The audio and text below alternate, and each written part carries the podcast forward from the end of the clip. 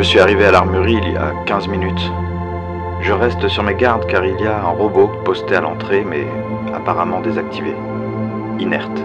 Je ne suis pas à l'aise avec sa présence car j'ai d'abord cru que le système m'avait rattrapé. Il ne bouge pas, je l'ai vu planté devant la porte, debout, les bras le long du corps. Il y a des inscriptions dessus, des lettres et des chiffres, aussi des symboles.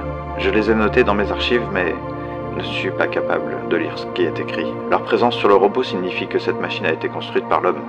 Il y a de l'énergie dans le bâtiment, mais le robot a peut-être besoin d'autre chose pour s'activer.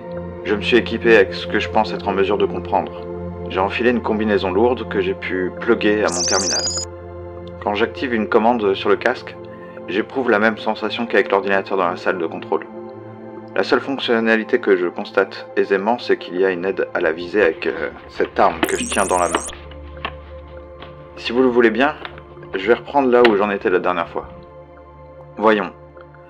J'avais... Ah, je devais avoir 19 ans quand j'ai lu Caligula d'Albert Camus dans la bibliothèque universitaire.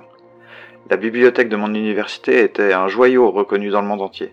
J'y passais des heures avec le même engouement que lorsque j'allais rendre visite aux chevaux dans mon enfance. Je lisais avec les mêmes yeux qu'en observant le galop des animaux dans la nature. Tous mes maîtres sont antiques. Et ce Caligula, un empereur romain, m'a ouvert les yeux sur ce que j'étais. J'y voyais le sens de ma vie. Pas à la manière d'un empereur dément, bien sûr, mais j'avais saisi, je crois, le sens de ce que Caligula voulait. J'imaginais que cette vérité, que l'homme meurt et n'est pas heureux, était valable encore aujourd'hui comme dans l'Antiquité. À vrai dire, à cette époque aussi, je connaissais peu le fonctionnement du système. Aujourd'hui, je sais que les requêtes envoyées à propos de Barbara n'étaient d'aucune utilité. Si le système choisit bien nos partenaires, il le fait le moment choisi. Aussi, ces amourettes d'université ne devaient pas compter dans son plan. Peut-être même considérait-il que ces échecs de jeunesse dussent forger mon caractère, et c'était vrai. Le système prend en compte bien des complexités. Il aurait autorisé, voire ordonné une relation avec Barbara, je l'aurais gâché ou j'aurais été déçu, bref, je ne serais pas ce que je suis aujourd'hui. À la septième année d'études, j'avais toujours la même fougue philosophique, mais sans conviction envers les voies tracées par le système, à partir de ce qu'il considérait comme une science humaine. Mon désir se tournait vers l'écriture. Je découvrais tous les écrivains que j'avais ignorés, en commençant par Balzac, Beckett, Kafka.